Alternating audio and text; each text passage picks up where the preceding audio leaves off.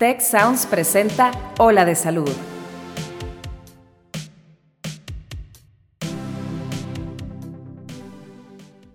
Hola amigos, les tengo una pregunta. ¿Ustedes saben qué secretos esconde la medicina tradicional china? No se despeguen de este episodio que va a estar muy interesante. Yo soy Marcela Toscano y aquí comienza tu ruta de bienestar. Nada sirve que yo te ponga mil agujas si, si no estás teniendo un balance en tus hábitos. Tampoco nada es magia, ¿verdad?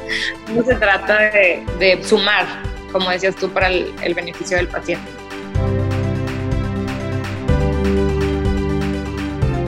Hola amigos, yo soy la doctora Marcela Toscano, encantada de recibirlos aquí en otro capítulo de Hola de Salud. Y fíjense que hoy tenemos un tema que creo que les va a encantar, sobre todo porque pues ven, ven cómo ha ido evolucionando la medicina y de repente nos hemos hecho pues muy, muy de medicamentos, muy científicos y como que en esta evolución de repente dejamos mucha sabiduría que ya existía, que pues no es, que, no es que deje de funcionar, simplemente dejamos de ponerle atención.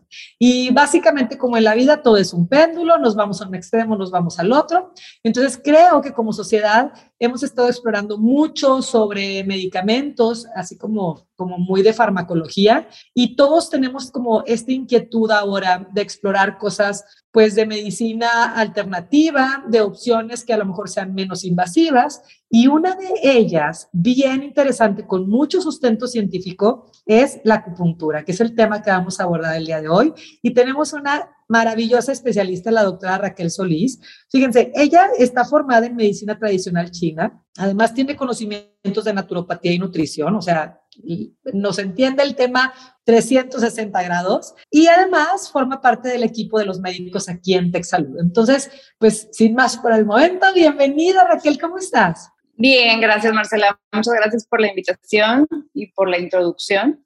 Este, aquí pues siempre, siempre es un, un tema esto de los términos que se utilizan, ¿no? Como que existe que si la medicina alternativa, complementaria o integrativa. Órale, pues mira, pues desde ahí empezamos, ¿no? Y a mí se me hace un tema súper, súper fascinante, sobre todo porque creo que se ha quedado un poquito en el desconocimiento, o sea, tiene como muchos mitos alrededor. ¿Y quién mejor que tú para que nos expliques, pues desde ahí, desde la terminología? A lo mejor ya ni siquiera es medicina alternativa, es medicina que complementaria. ¿Cuál es el nombre correcto? Platícanos. Lo ideal sería llamarla integrativa. Este, En este caso, en mi caso en particular, yo me formé como médico, eh, o sea, digamos, convencional, o sea, como de la medicina alópata que estudiamos este, aquí en el TEC. De hecho, soy egresada del TEC de Monterrey y posteriormente ya hice todos los demás estudios. Entonces, cuando integramos el, este tipo de sistemas médicos tradicionales a nuestra, a nuestra práctica médica, convencional se le considera medicina integrativa. Ahí lo que queremos es, como lo dice la palabra, integrar los tratamientos para que, para el, digamos que para que el paciente tenga la, el mejor abordaje posible y lo más interdisciplinario posible también, porque pues la idea siempre también es trabajar en equipo, ¿no? Oye, Raquel, y antes de que me platiques un poquito más, perdón que te interrumpa, ¿cómo fue que te salió la inquietud después de haber hecho tu, tu carrera pues, convencional, como dices, medicina alópata? Este, ¿cómo, ¿Cómo surge tu inquietud sobre explorar sobre estas opciones complementarias para hacer medicina integrativa? Pues mira, este, fue como, ha sido un poco como que toda una trayectoria, este, mucho también de crecimiento personal. Es, sabrás tú que en la carrera de medicina, porque pues tú también lo, lo viviste, los últimos años son bastante pesados, este, en donde pues muchas veces dejas de tener como el autocuidado, ¿no? Entonces yo tenía claro que quería eh, cambiar eso y también lo empecé a ver en mi servicio social mucho con mis pacientes, como que ver la parte no nada más farmacológica, porque les, pues les, les hacía sus recetas, ¿no? De todos los medicamentos para enfermedades crónicas generativas y luego les tenía que agregar también medicamentos para efectos secundarios de los, de los medicamentos de, las enfermedades crónicas. Entonces se me hacía un poquito como que, pues, incongruente. Ajá, incongruente. Yo sentía que estaba limitada también el conocimiento que tenía de, estilo de vida, o sea, de, la, de las recomendaciones de estilo de vida que podía dar, entonces les ayudaba como podía. Pero de ahí surge un poco el meterme al área como de, de estilo de vida, que al final estudié una maestría también en salud pública y, y con, con el, un enfoque de nutrición con el fin de poder ayudar a estas poblaciones.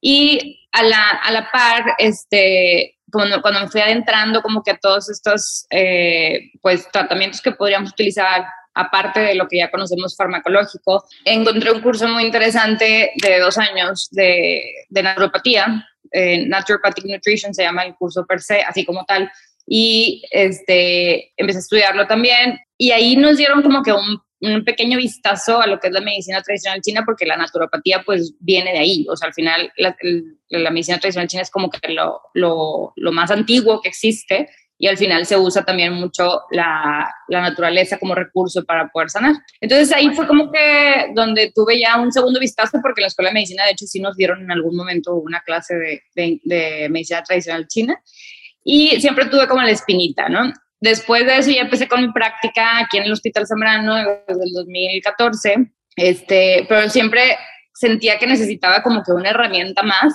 para poder ayudar a pacientes con ciertas eh, como que afecciones que, que, no eran no era solamente eh, no era más bien no era este la, la, parte de la nutrición y el estilo de vida no era suficiente a lo mejor necesitábamos algo más uh -huh. entonces por experiencia propia, luego también tuve, yo utilicé la medicina tradicional china con tema de migrañas, con el, el, el doctor Daniel Dillon, que también está aquí, uh -huh. es parte del cuerpo médico de aquí del Hospital Zambrano. Este, y digo, adentrándome un poco en la literatura y todo, pues empecé a ver que existía bastante evidencia y que funcionaba para varias condiciones. Este, y pues me di, me di la tarea de buscar programas que, que pues quedaran con ese que, que iban con las circunstancias de las que yo estaba en ese momento y me metí a estudiar la maestría en medicina tradicional china aquí en la, en la Universidad Autónoma de Nuevo León. Y fíjate qué interesante porque como, como tú dices, pues tiene como mucho sustento científico, o sea, no es algo que, que la gente como que puede pensar, ay, bueno, pues ya sí, la medicina de verdad, así entre comillas, la medicina de verdad no te funcionó, entonces sí. pues toma aquí las, las agujitas, ¿no? Sí, o sea, como sí. que la, la, gente como que, incluyéndome, ¿no? O sea, las personas en general no tenemos suficiente información y qué padre que tú, bueno, teniendo tu formación médica y, y, y, exploraste un paso más dentro de la medicina. Entonces, entiendo por lo que me dices que la, la acupuntura es parte de la medicina tradicional china, o sea, es una herramienta más. Eh, así es, o sea, la medicina tradicional china es uno de los sistemas médicos más antiguos que existen y es este, tiene diferentes como estrategias terapéuticas. Entonces, una de ellas es la acupuntura, que es como la más, podríamos considerar la más popular, pero dentro de ella también obviamente está la parte de, de, de la alimentación, también, o sea, tienen ciertas teorías acerca de la alimentación, también ciertas eh, cuestión de materia médica, o sea, de, de, plantas, minerales y animales que se pueden utilizar como tratamiento, que la verdad ahí yo no me ahondo tanto, pero bueno, está ahí como parte de las ramas de la medicina tradicional china. También está la cuestión de este masaje tuina, eso es un masaje que, que se, se, utiliza. Este, también está la moxibustión, que es el, el prender una, una, hierba que se llama artemisa, que puede ser una moxibustión directa o puede ser montada a, a, la, a la, aguja. Este, o sea, hay diferentes maneras de, de aplicarla. Este, se usa mucho, no sé si has escuchado, para, para cambiar eh, al, a los bebés cuando vienen en una posición que no es la más óptima en, con, en mujeres embarazadas, no sé si te ha tocado escuchar. Este, y también se utiliza, por ejemplo, el tai chi o el qigong, que son eh, pues terapias, digamos, de mente y cuerpo. Eh, todo esto forma parte de la medicina tradicional china. Okay. Entonces, en China existen hospitales en donde pues, vas a tener como, así como aquí tenemos el Instituto de Pediatría y el de Cirugía y tal, ahí tienen pues la acupuntura, tienen la parte de, materia médica, tienen también la parte donde se intubina, o sea, Ay, es como... Qué padre. O sea, todo el hospital es de medicina sí. tradicional. Ay, qué belleza. Ajá, okay. y, y, hay universidades afiliadas a eso, de, o sea, eh, enfocadas a, a, esta práctica. Entonces, el, el, entender que es un sistema médico tradicional tenemos que entender también que tiene su, su propio sistema de diagnóstico también. Así como tiene su propio sistema terapéutico, también tiene su pro propio sistema de diagnóstico. Se puede utilizar la, la, lengua, o sea, se utiliza como una lectura de lengua para ver cómo está la, el organismo de la persona. Este, se puede usar también el pulso y obviamente una historia clínica, claro, ¿verdad? O sea, claro. muy, muy así como que bastante minuciosa y preguntas medio, siempre les digo a los pacientes, voy a preguntar cosas medio raras, pero, pero tú sígueme la corriente. Este, y en base a eso se hace un diagnóstico sindromático, así se llama, y, y como para también determinar la naturaleza del, del, del problema. Y ya se hace un tratamiento y pues yo generalmente lo, lo que más uso como, el, como te decía es la acupuntura, la, la verdad es que la moxibustión pues aquí no la puedo usar porque implica fuego. Ok. y, y, las ventosas también, las ventosas siempre, en inglés se llama cupping, que hay mucha gente que conoce como cupping y, y, la referencia que siempre les doy es, ¿se acuerdan de las Olimpiadas del 2012? Michael Phelps traía. Claro. ¿verdad? Claro. Este, entonces, ahora que quede claro que Ahorita tú decías que hay mucha gente que conoce, pues sabe de acupuntura, pero que lo considera como que hay una terapia alternativa, tradicional, que ya no está vigente, o lo que sea. Y también hay gente que viene y que me dice, que yo no quiero usar ningún medicamento, yo quiero que todo se me cure con acupuntura. Entonces también hay, hay que dejar claro que tampoco se trata de eso. O sea, lo, lo, importante aquí es trabajar en equipo y si hay algún, o sea, yo trabajo con otros médicos especialistas, este, que ellos, pues la idea es buscar hacer sinergia, ¿no? O sea, tú, aportas desde aquí, yo aporto desde acá y lo importante es que el paciente sane. Pero siempre con una comunicación muy estrecha, porque claro que también hay, hay contraindicaciones, hay riesgos, o sea, al final se considera como un procedimiento. De hecho, hay un consentimiento informado cuando hay una, una sesión. Este, entonces, es muy importante también que los, que los pacientes y que la comunidad entienda esa parte y, y, que no se trate de que, bueno, voy con cualquier persona que haga acupuntura porque me duele la espalda nada más porque sí, ¿verdad? Y no me, y no me van a estudiar más allá. O sea, a lo mejor trae algo que es quirúrgico incluso, ¿verdad? Y que, que si la persona que estás dando el tratamiento no es un médico o no tiene como el juicio clínico, pues pudiera pudiera también afectar.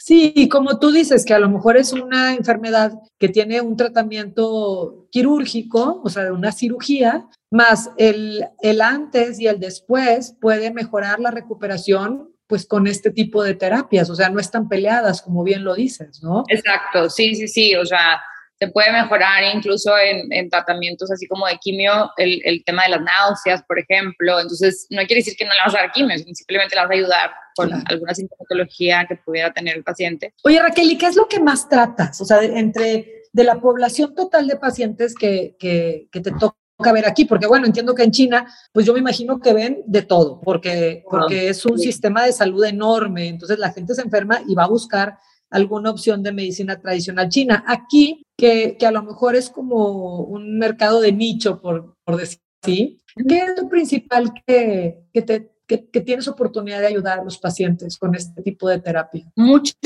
problema digestivo, o sea, mucho problema de síndrome de intestino irritable. Este, pudiera haber también algo de reflujo.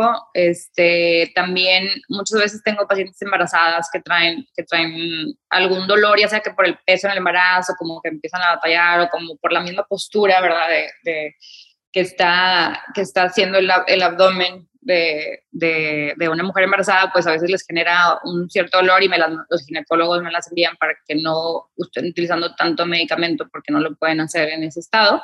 Este, insomnio, cefaleas o, bueno, dolores de cabeza, ¿verdad? También es algo común. Eh, cuestiones también como de, de, climaterio o de menopausia, eso también me ha, me ha tocado. Este, y mm, yo creo que eso es lo más común. Últimamente, de repente también como que los, algunos pacientes que tuvieron, que tuvieron COVID, a lo mejor no necesariamente que sea un diagnóstico de long COVID, pero que sí se quedan un poquito bajos en energía y con insomnio es algo que me ha tocado ver recientemente. Oye, Raquel, y me quedaba pensando como, fíjate, eh, hay que hacer una nota, yo creo, de que todas las personas o sea, en, nuestra curación, nada más por tener mente, nuestra mente participa muchísimo en nuestro proceso de curación o no curación. Pero fíjate, eso es con cualquier tipo de terapéutica, ¿eh? medicina así súper farmacológica o este, medicina tradicional china o medicina naturista o la que me pongas. Entonces, es bien importante eh, que cuando tomes cualquier tipo de tratamiento hagas una buena relación con el médico tratante y tengas confianza tanto en el médico como tengas confianza en el tratamiento que te están administrando, porque también creo que así como hay este efecto placebo que está estudiado en todos los tipos de medicina, también hay un efecto eh, nocivo o, o, nocebo, así le llaman, que es si tú no crees que te va a ayudar y le estás ahí de que, ¿para qué me tomo esta medicina? ¿O para qué me ponen este, esta moxa? ¿O para qué ponen esta agujita o lo que sea? definitivamente vas a estorbar en tu curación. Claro, sí, sí, sí. Y sí me ha tocado casos también, y se vale, en que, digo, que el paciente puede venir como que para la parte de estilo de vida, nutrición, etcétera, y, y le comentas que existe la, o sea, que podríamos utilizar también la acupuntura. Y número uno puede ser, me dan miedo las agujas, entonces está contraindicado, o sea, como que tener fobia a las agujas, pues ¿para qué? No, no lo voy a hacer. Y, y, número dos, pudiera ser también que que, que, el paciente diga, es que yo no creo en eso, ah, perfecto, o sea, no, no, ¿para qué lo hago? Porque claramente hay una, hay un, hay, como dices tú, un poder de la mente muy importante y eso también pasa con los medicamentos. 100%, o sea, cualquier terapéutica. Por eso lo quise mencionar acá, porque mucha gente puede, puede estar escuchándonos, este, que a lo mejor no tiene mucho conocimiento de acupuntura o de otro tipo de terapéuticas que no sean la medicina convencional y, y, y puede pensar, ay, claro, es que pues la gente que se lo cree es la gente que se cura. Y pues yo te voy a decir, no necesariamente, pero sí participa la mente en que te cures o no te cures con cualquier terapéutica. Entonces, eso creo que es un argumento que hay que sacar, como si pudiéramos hablar de mitos, este, mitos y realidades, bueno, hay que ponerlo en la parte de mitos o en realidades, donde lo quieras poner, pero de que, de que tu mente participa en tu curación, pues definitivamente sí. Entonces, la, terapia que agarres, de verdad, escógete una persona en la que confíes. Oye, este, Raquel, y otra pregunta. Eh, decías que puede también tener efectos indeseables, igual que, la, que los fármacos o la medicina convencional, como, como cuáles serían o como por qué? Bueno, bien no, no, o sea, no efectos adversos, sino como este, riesgos que podría ser, por ejemplo, pues eh, petequias o, o sea, como que se marcara, ¿verdad? A la hora de la acupuntura, pequeños sangrados, ¿verdad? Obviamente también si es una persona que no está, es, que no está, eh, pues que no tuvo un entrenamiento adecuado, puede existir también el riesgo de neumotórax, por ejemplo, ¿verdad? O sea, ¿qué quiere decir? Que es una punción al, al pulmón. Cuando se hacen una, o sea, se hace con una aguja muy grande y en o a lo mejor simplemente en el ápice o algo así del pulmón en donde en donde sea muy, sea muy superficial o en personas muy, muy delgadas, medio caquéticas muy bajas de peso, o sea, eso es un riesgo, ¿verdad? y hablando de, de agujas, de, a ver, platícame, ¿duelen las agujas? ¿De qué tamaño? Que es una de las preguntas que, que yo creo que mucha gente tiene. Sí, digo, varían muchísimo las agujas, este, utilizamos tradicionalmente la medida de, eh, se llama SUN, C-U-N, esa es la medida que es como que la que, la, que usamos como estándar para determinar eh, qué tan profundo se va a funcionar. Y ese Zun es como que el, grosor del dedo pulgar del paciente. Entonces, porque de esa manera ves como la constitución del paciente, o sea, personas muy robustas o personas muy delgadas, pues va a variar eso, ¿no? Entonces, puedes insertar la aguja medio Zun un zoom o maximísimo te lo bañaste uno y medio, pero en, áreas donde hay mucho tejido adiposo o cosas así, en donde sabes que hay como ese colchoncito. este, pero en general, digo, sí existen agujas mucho más largas, el grosor también cambia. Eh, de, acuerdo al área donde lo vas a funcionar, por ejemplo, si la vas a hacer, este, vas a hacer una punción dorsal, ¿verdad? O sea, en la espalda, entonces ahí el, el, tejido es un poquito más grueso, entonces puedes usarlas un poquito más gruesas, pero cortas, ¿verdad? Y la, la punción también pues va desde ser perpendicular a ser oblicua. Hay lugares en donde no las vas a poner perpendiculares ni de chiste porque, no, porque puede haber estructuras que puedes dañar. Mm, ¿Y duele? ¿Duele horrible o qué? Duele, este, es un, como si te picaras con una alfiler, ¿se cuenta? Así, primero, el primer pinchazo duele un poquito y luego hay una sensación que se llama de chi, DE, y luego QI, de chi, que es la sensación en donde se supone que ahí ya tienes esa movilidad de energía este, de los meridianos que tenemos en nuestro cuerpo. Entonces, esa sensación de chi puede ser una sensación eh, como de calambre, hay unos puntos en donde se siente más que en otros. Esa sensación también puede ser un poco más como de, puedes llegar a sentir algo de frío alrededor o calor, o sea, es una sensación que varía mucho de acuerdo a los pacientes y de acuerdo a los puntos, pero después dolorcito, que, que puedes llegar a sentir o no, porque también tengo pacientes que me dicen, no me dolió absolutamente nada, este, puede venir al después de estimular la, la aguja, al estimularla moviéndola o dando, rotándola, que es, parte del, del, procedimiento, lo tienes que hacer, puede venir ese, esa sensación de calambre o frío alrededor o, calorcito, pero dura dos, tres segundos y ya. Oye, cuéntame una cosa, porque ahorita diste algo eh, que me llamó mucho la atención que no hemos tocado, es, mm. a ver, cuéntanos, ¿cuál es como el principio eh, terapéutico de la acupuntura? Porque se equilibran, una vez que se empiezan a, equilibrar la energía o a, o a, o a, o a circular la energía. A ver, cuéntame un poquito de eso. O están las teorías orientales y las occidentales, ¿verdad? La, porque en las occidentales pues es lo que se estudia últimamente, que tiene que ver con, con este, secreción de ciertos neurotransmisores, este, o también con la teoría de la compuerta, que es algo que nos habla del manejo de dolor. Pero en la cuestión de la medicina occidental, tenemos las teorías de los cinco elementos, tenemos la teoría del yin-yang, la teoría de los meridianos, la teoría de los Sang-Fu, se llama, que son los órganos y vísceras, y de las sustancias vitales. Entonces, estas teorías todas van como en esta filosofía este, de, incluso la cultura de, la, de, China, o sea, en general, ¿no? Por ejemplo, cuando hablamos de lo del yin yang, esta teoría se fundó por, por filósofos chinos que observaban la naturaleza, se dieron cuenta de que existían fenómenos naturales opuestos, pero que a la vez eran cíclicos, ¿verdad? O sea, la noche y el día, pero la noche se hace día y el día se hace noche.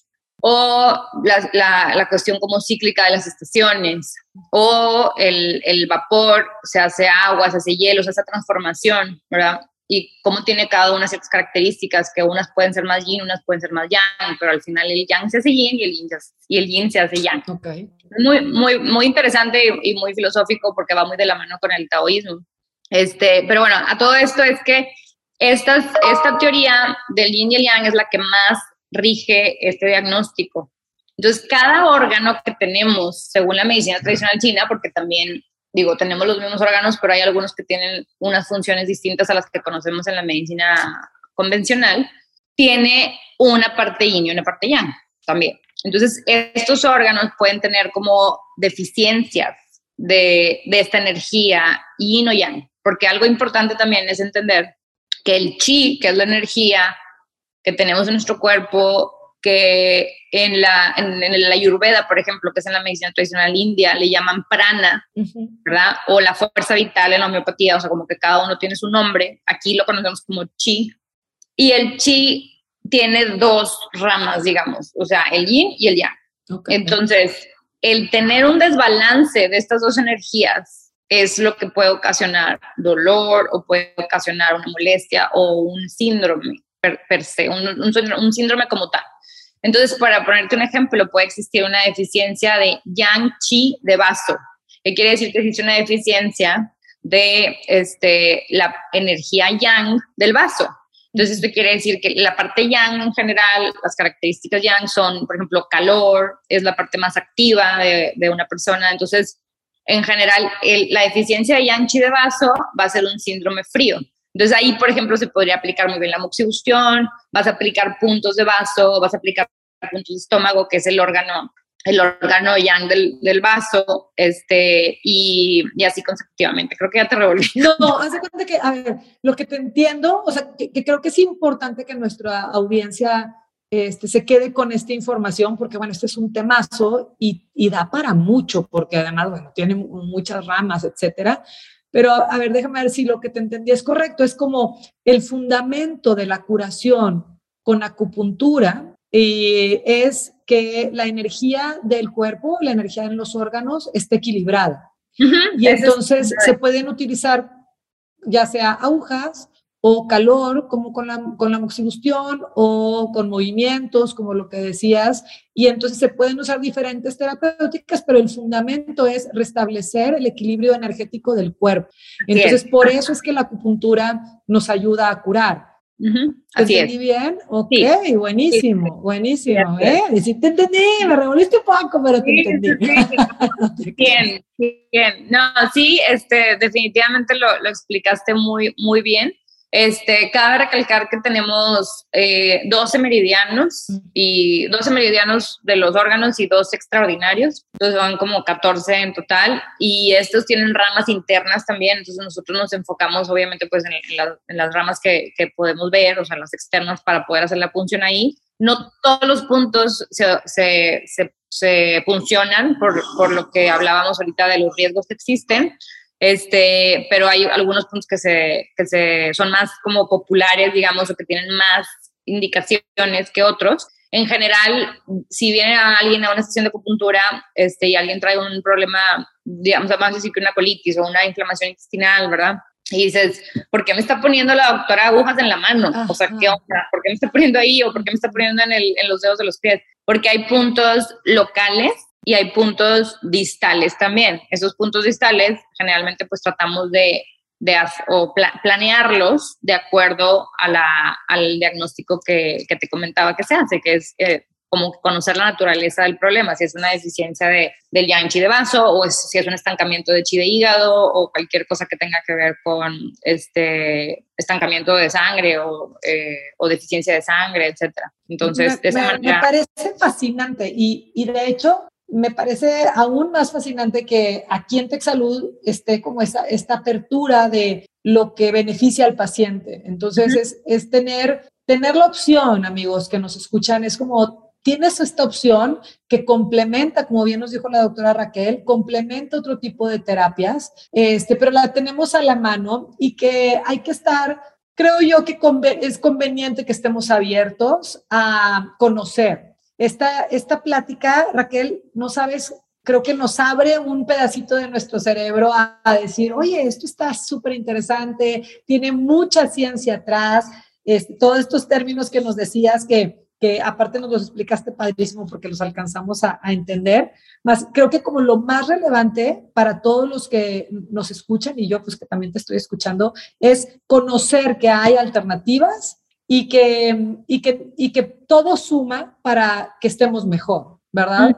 Así es. Eh, yo quiero darte las gracias por este, por este espacio, Raquel. Ojalá que después podamos hablar de otras partes de la medicina tradicional china. Sí, y amigos, pues yo creo que es una, una reflexión importante es quedarnos con los ojos no ven lo que el cerebro no sabe. Entonces, eh, mientras más sepamos de cómo funciona y de lo que existe, vamos a poder Em, entender y ser a lo mejor un poquito, eh, no solo más abiertos, sino menos juzgones. Este, obviamente hay que acercarnos con los especialistas como tú, Raquel, que, que pues le saben y le entienden y, y, te van a dar la mejor opción junto con los demás tratamientos que estés tomando. Más que padre que tengamos esta, esta opción aquí en Texalud. Raquel, muchísimas gracias por la invitación. ¿Te quieres, que, ¿Quieres dejarnos con una última reflexión para nuestra audiencia? Digo que al final de cuentas eh, este, este tratamiento pues va de la mano siempre de, de, un, de un combo de recomendaciones que tú también conoces súper bien, Marcela. O sea, toda la parte de el, el, vivir el día a día de manera saludable, ¿verdad? O sea, de nada sirve que yo te ponga mil agujas si, si no estás teniendo un balance en, tu, en, tu, en tus hábitos y, y, tampoco, tampoco nada es magia, ¿verdad? no se trata de, de, sumar, como decías tú, para el beneficio del paciente. Maravilloso. Pues muchísimas gracias, Raquel. Gracias por este tiempo. Amigos, gracias por acompañarnos hoy en este espacio de Nola de Luz. Y no se pierdan pues nuestros siguientes capítulos. Ya saben que aquí es su espacio para crecer y tener una vida mucho más saludable y plena. Raquel, muchas gracias, amigos. Nos vemos pronto. Yo soy la doctora Marcela Toscano. Que tengan un excelente día. Cuida tu mente. Los expertos del TEC de Monterrey brindan herramientas y consejos para potenciar una vida positiva. ¿Por qué nos es tan difícil a veces perdonar? Un programa con ejercicios y rutinas para ayudarnos a cultivar una vida plena. El perdón es una elección. Escúchalo en Spotify, Apple Podcast y Google Podcast. Muchas gracias al equipo de Tech Salud, el Sistema de Salud del Tecnológico de Monterrey y al equipo de Tech Sounds. Productor ejecutivo de Tech Sounds, Miguel Mejía. Asistente de producción, María Monroy. Productores de Ola de Salud, Melissa Hinojosa, Nora Morales y Fernando Zamora. Diseño, Daniela Solís, Lizeth Rodarte y Pilar Ortega. Postproducción, Max Pérez, Marcelo Segura y Sergio Chávez. Te invitamos a escuchar el siguiente episodio de Ola de Salud y el resto de programas de Tech Sounds en los canales de tu preferencia.